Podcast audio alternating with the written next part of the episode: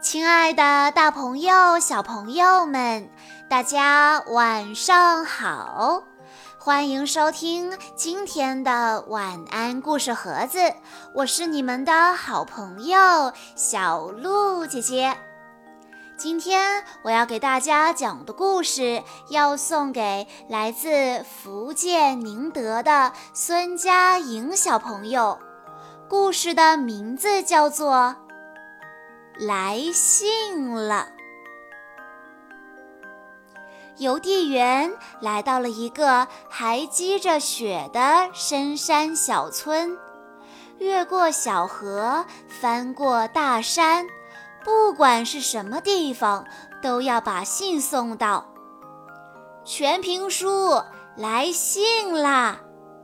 阿弥神来信啦！宁静的山村里回响着邮递员清脆的叫声。邮递员送完信，正准备往回赶，却发现包底还躺着一封浅绿色的信。哎，什么时候冒出来一封信呢？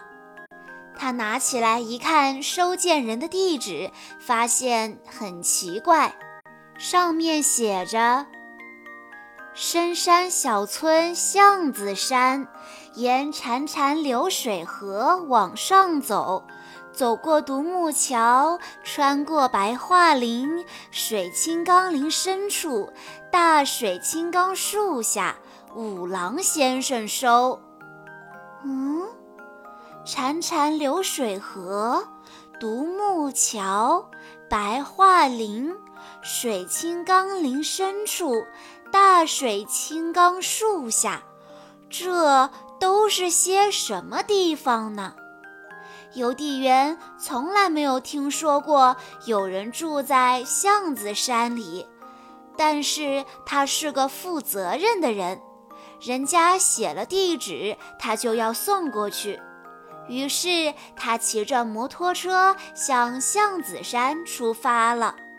远处那座又高又大的山就是巷子山。到了巷子山的山脚，路变得不好走了，到处都是树林，他根本找不到路。潺潺流水河在哪儿呢？正当邮递员为难的时候，一只水獭出现了，坐到了摩托车的后备箱里，给邮递员带路。走了一会儿，他们终于来到了潺潺流水河，河上还有信里提到的那座独木桥。邮递员战战兢兢地开过了独木桥，但又找不到白桦林了。连小水獭也找不到，这可怎么办呢？这时候又来了一只小兔子，它能找到白桦林，它也跳到了后备箱里，给邮递员带路。找到白桦林，又在小松鼠的带领下到了水清冈林。虽然天气冷了点，路难走了些。但一路上有这些小动物陪伴着，邮递员一点儿都不感到寂寞。雪越来越厚了，到了水清冈林后，连摩托车都不能骑了。邮递员只好丢下摩托车，在小狐狸的带领下，和其他小动物们朝那棵大水青冈树走去。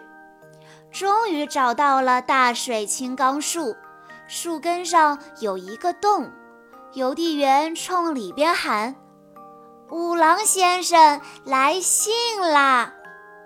邮递员千辛万苦地来给这位五郎先生送信，可这位五郎先生呢？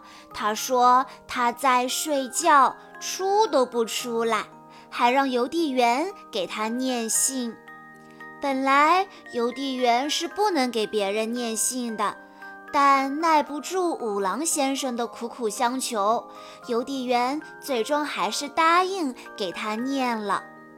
浅绿色的信封里是一张浅绿色的信纸，上面写着：“春天来了。”听到邮递员念信后，这位五郎先生才千呼万唤使出来，原来是一只大熊。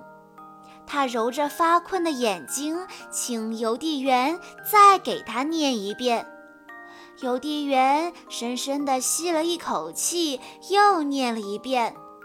雪还很深的水清钢铃里，回响起了邮递员明快的声音：“春天来啦！”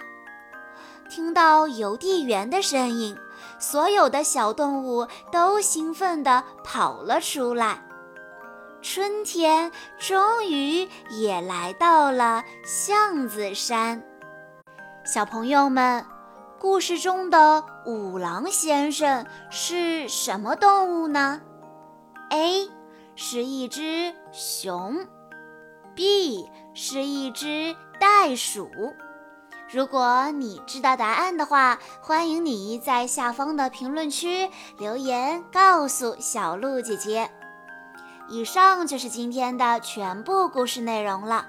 在故事的最后，孙佳莹小朋友的爸爸妈妈想对他说：“亲爱的小莹宝，再过几天就是你的四周岁生日了，爸爸妈妈祝你生日快乐，每一天都开开心心、健健康康的。